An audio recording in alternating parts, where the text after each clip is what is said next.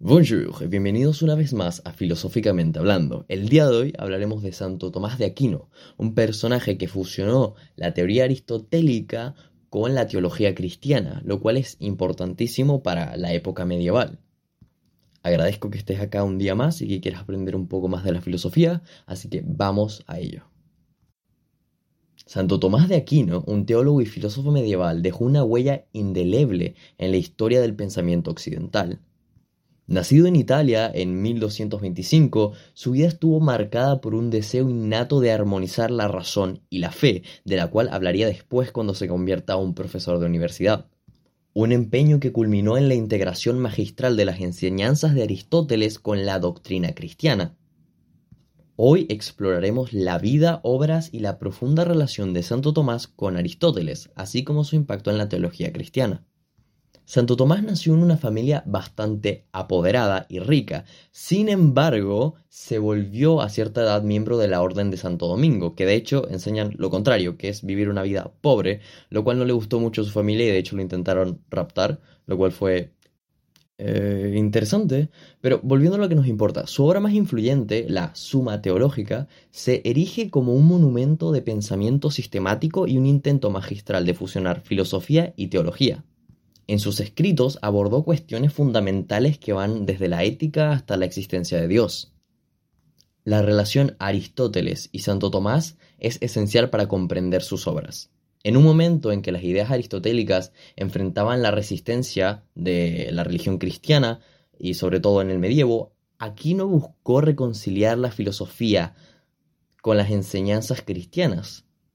Aristóteles, con su enfoque en la razón y la observación del mundo natural, a lo que le llamamos un enfoque empírico, proporcionó a Aquino con un marco filosófico robusto que él adaptaría a la teología cristiana. De hecho, en esta época en la que fue aprisionado por su propia familia, se dedicó completamente a leer Aristóteles.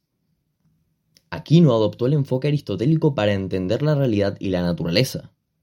La noción aristotélica de la causalidad influyó profundamente en Aquino, quien la integró en su argumento a favor de la existencia de Dios. Argumentó que el movimiento en el mundo requería una causa no movida, que Aquino identificaría como Dios. Esto es importante entenderlo porque dentro de la filosofía aristotélica está este concepto de que hay cosas que se mueven y cosas que los mueven. En esencia, si algo se mueve es porque otra cosa lo movió. Y, por tanto, esto colisiona un poco con la idea de un Dios o con la idea de un algo infinito, porque ¿quién es lo que mueve a ese algo infinito? Esto es lo que reconcilia eh, nuestro Señor Santo Tomás, porque según él Dios no tiene que tener movimiento. Además, la teoría aristotélica de la sustancia y la forma contribuyó a la comprensión de Aquino sobre la naturaleza espiritual del alma humana.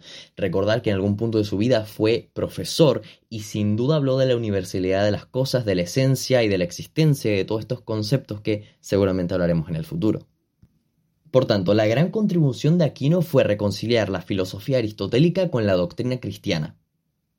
A pesar de la aparente tensión entre la razón y la fe, Aquino argumenta que ambas eran fuentes de verdad complementarias, que cada uno existía por una razón diferente y que no era necesario enfrentarlas. Para él, la razón y la revelación divina no deberían estar en conflicto, sino que podrían converger hacia una comprensión más profunda de Dios y la realidad.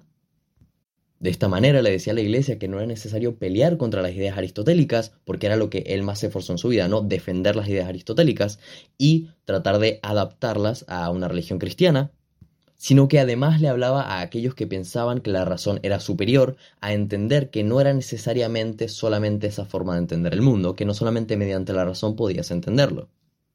Aquí surge un concepto bastante interesante que se llama la doctrina de la analogía Santo Tomás desarrolló la doctrina de la analogía para expresar la relación entre el lenguaje humano y Dios. Según esta doctrina, las palabras aplicadas a Dios tienen un significado análogo en lugar de unívoco.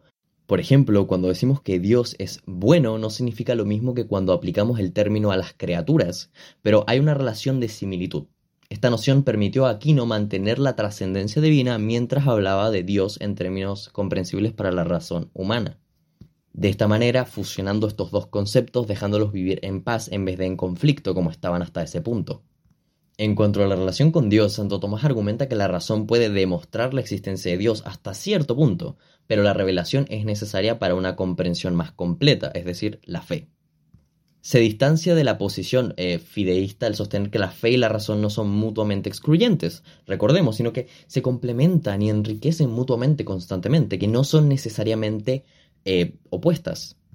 Y en cuanto al conocimiento humano, Santo Tomás también se sumergió en la epistemología aristotélica. Afirmó que el conocimiento empieza con los sentidos, pero la razón juega un papel crucial en la interpretación y comprensión de la experiencia sensorial. Esta fusión del empirismo y el racionalismo anticipa en ciertos sentidos a la idea de los filósofos posteriores de los cuales hablaremos, porque después de este capítulo hablaremos ya de los renacentistas, entre ellos Kant, el cual logra fusionar estos dos mundos, el empirismo y el racionalismo, que en sí mismo tienen eh, ciertas dificultades y ciertas ventajas en cada una de ellas.